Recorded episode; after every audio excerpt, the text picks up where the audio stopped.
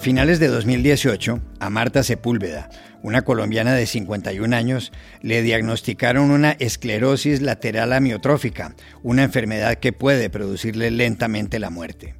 Para no sufrir, pidió que le practicaran la eutanasia. En agosto pasado, las autoridades le dieron luz verde. Todo iba a ser el viernes pasado. Ella habló una semana antes en el informativo Noticias Caracol. Tengo buena suerte, para mí sí. Y como le digo, estoy más tranquila desde que me autorizaron el procedimiento. Me río más, duermo más tranquila. Pero una decisión de última hora impidió que Marta Sepúlveda muriera con ayuda de los médicos. ¿Cómo es esta historia que ha concentrado tanta atención? ¿Y cómo se ha convertido Colombia en un país pionero en la eutanasia? Hablamos en Medellín con Federico Redondo, hijo de Marta Sepúlveda, y en Bogotá con Diana Durán, reportera de The Washington Post. En Chile, la Fiscalía le abrió una investigación penal al presidente Sebastián Piñera por el caso de Minera Dominga, un proyecto del que la familia del mandatario vendió su parte en 2010 por 152 millones de dólares. Todo tiene que ver con datos que han aparecido en los papeles de Pandora. ¿Qué implica esto para Piñera? Hablamos con la abogada y politóloga de la Universidad de Concepción, Paulina Astroza. Los hispanos en Estados Unidos son una gran potencia económica. Un estudio hecho en California acaba de concluir que su Producto Interno Bruto en 2019 sobrepasó los 2,7 billones de dólares. Esa cantidad fue similar a la de Francia, cuya economía es la séptima del mundo. ¿Qué significa esto? Hablamos en Washington con el periodista mexicano José López Zamorano, vicepresidente de la Red Hispana. Hola. Bienvenidos a El Washington Post. Soy Juan Carlos Iragorri, desde Madrid. Soy Dori Toribio, desde Washington, D.C. Soy Jorge Espinosa, desde Bogotá. Es martes 12 de octubre y esto es todo lo que usted debería saber hoy.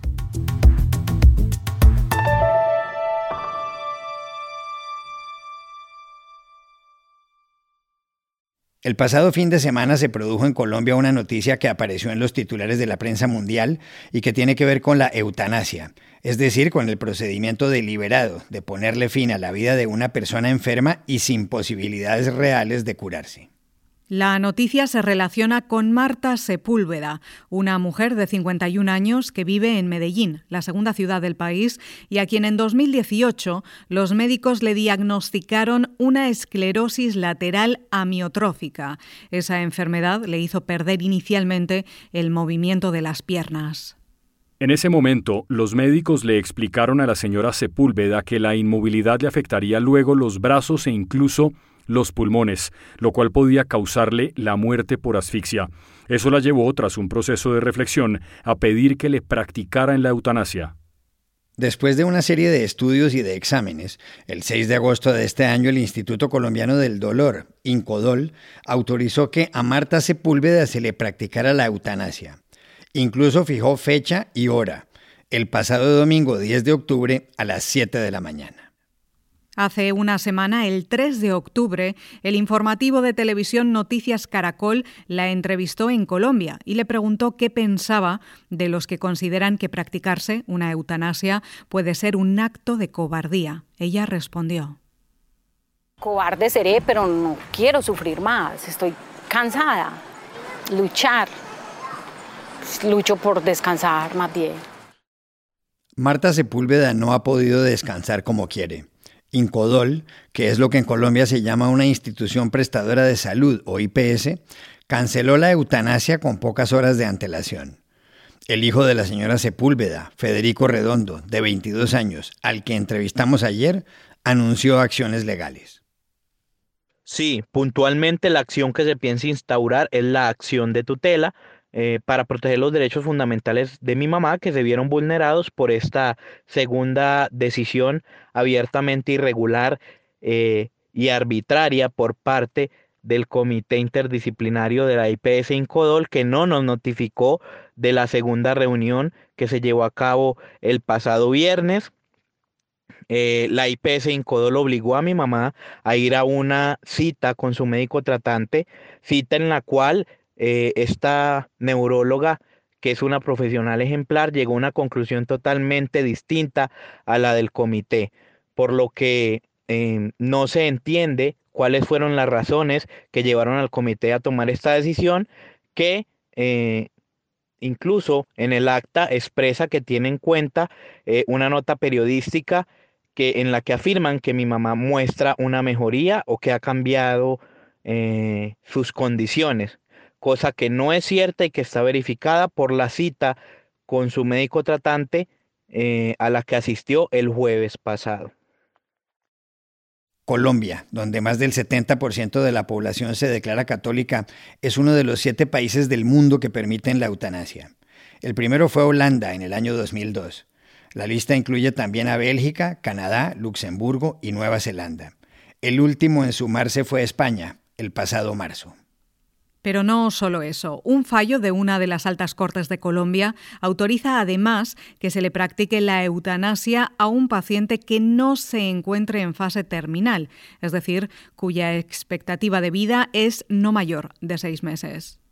¿Cómo logró la Corte Constitucional convertir a Colombia en un país pionero con respecto al derecho a morir dignamente? ¿Y qué ha pasado con las seis veces en que ese tribunal le ha pedido al Congreso que reglamente el asunto? Se lo preguntamos en Bogotá a Diana Durán, reportera de este diario The Washington Post para la región andina.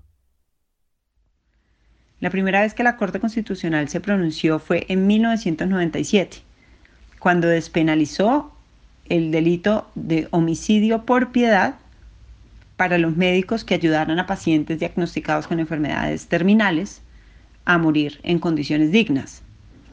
En 2014, 17 años después de ese fallo, la Corte le pide de nuevo al Congreso que legisle y le pide de paso al gobierno, al ver que iban 17 años en que no había pasado nada con el tema de la eutanasia, le dice al gobierno, señores del gobierno, por favor creen ustedes un protocolo para que la gente pueda acudir a las instituciones de salud y tengan una respuesta efectiva con respecto a la aplicación de la eutanasia.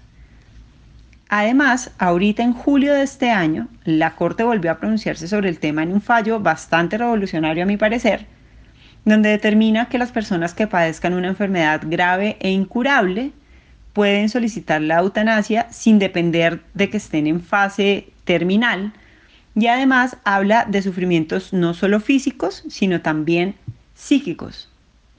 Es decir, e, el tema de la salud mental empieza a jugar un papel importante en esto de la eutanasia. Y es por eso, por todos esos pronunciamientos de la Corte Constitucional, que Colombia hoy es pionera en Latinoamérica y en el mundo con respecto a la eutanasia.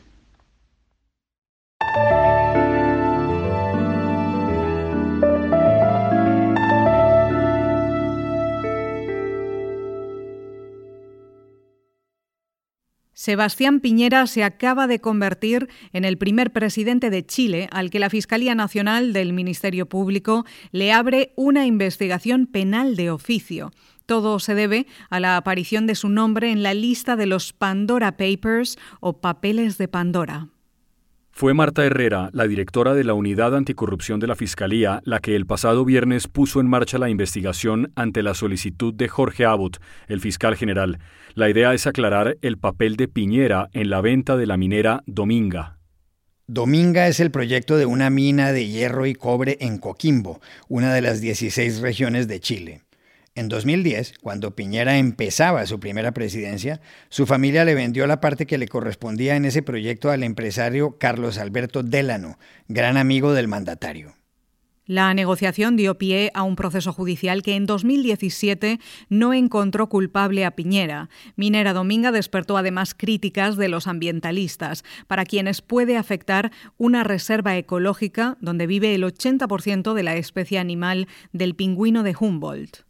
El caso es que los papeles de Pandora traen nuevos datos. Según ellos, los Piñera vendieron su parte en el proyecto por 152 millones de dólares, tal como consta en un contrato suscrito en las Islas Vírgenes Británicas, pero el último pago, de casi 10 millones, estaba sujeto a una condición. La condición era que la zona destinada a la minera Dominga no fuera declarada de conservación natural, esto es, protegida ecológicamente por el gobierno y el gobierno estaba encabezado entonces por el presidente Sebastián Piñera, que argumenta no haber estado enterado de la negociación. ¿Qué le espera a Piñera que deja el poder el próximo 11 de marzo de estas investigaciones? Se lo preguntamos ayer a la abogada y politóloga Paulina Astroza, profesora de la Universidad de Concepción en Chile.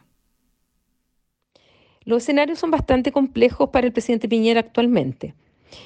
En primer lugar, en cuanto al Ministerio Público, el fiscal general, Jorge Abbott, ha iniciado de oficio una investigación en la unidad de anticorrupción para ver si hay mérito suficiente para alguna acción legal en contra del presidente Piñera por parte del Ministerio Público, debido a que en la investigación que se hizo y que terminó con una sentencia en el 2017, en el que se sobreselló al presidente Piñera, no se habría considerado en dicha investigación este contrato de Islas Vírgenes Británicas, que es tan importante y relevante para esta causa.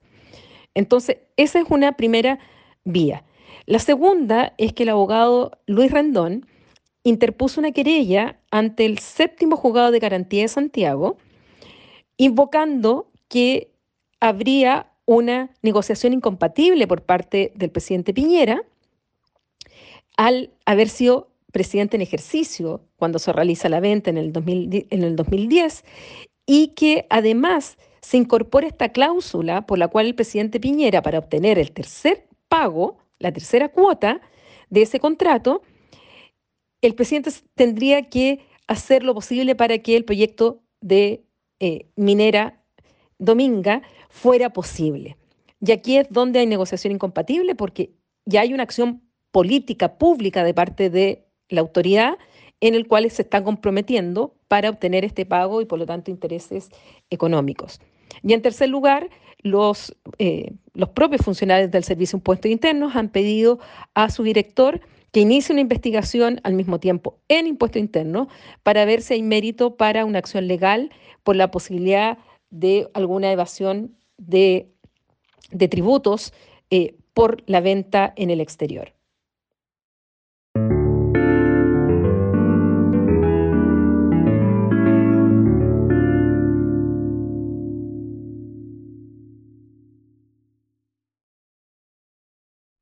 En Estados Unidos, los latinos se erigen ya como una auténtica potencia económica. Esa es la conclusión de un estudio sobre el Producto Interno Bruto, el PIB, de ese grupo ciudadano que acaba de publicar una destacada organización sin ánimo de lucro en California. Se trata de Latino Donor Collaborative y el informe se titula US Latino GDP Report, es decir, reporte del PIB latino. El estudio trae una conclusión impactante, sobre todo cuando está por terminar el mes de la herencia hispana en Estados Unidos. La conclusión se basa en una cifra y es que en 2019 el Producto Interno Bruto de los hispanos fue de 2,7 billones de dólares es decir, millones de millones, una cantidad semejante a la del PIB de Francia, que es la séptima economía del mundo. La cifra llama la atención porque el PIB hispano solo estaría superado por los del Reino Unido, la India, Alemania, Japón, la China y Estados Unidos, y por encima de otras potencias económicas a escala mundial, como Italia. El PIB latino crece y crece. Si en 2019 era de 2,7 billones de dólares, en 2015 estaba en 2,1 billones. En 2010 alcanzaba los 1,7 billones. Los sectores de la educación y la salud son los más importantes. Representan más del 16% del total. ¿Qué significa el dato que arroja el estudio? Llamamos a Washington al experimentado periodista mexicano José López Zamorano vicepresidente de la Red Hispana. Bueno, lo que significa fundamentalmente es que el futuro económico de Estados Unidos depende en gran medida de los más de 60 millones de hispanos que residimos en este país. El reporte muestra, por ejemplo, que durante los últimos dos años el crecimiento del PIB, del Producto Interno Bruto Latino real, promedió 5.63%, que es el doble de la tasa de crecimiento de la economía de Estados Unidos en general. Por lo tanto, todo lo que produce, todo lo que genera en valor nuestra comunidad latina aquí en Estados Unidos es sencillamente la base de la pirámide para la economía estadounidense. Otro dato importante, entre 2010 y 2019, el consumo real de los latinos, que es el principal componente de este PIB latino, creció 123% más rápido que el de los no latinos. Y esto se debe a aumentos en los ingresos personales, mejor nivel educativo, mayor participación en la fuerza laboral. Y si proyectamos estos datos al crecimiento demográfico de nuestra comunidad en los próximos 30 años, es evidente que esa dependencia de la economía estadounidense en nuestro trabajo, nuestro consumo, nuestras contribuciones fiscales, no solo se va a hacer más ancho, sino se va a hacer más profundo.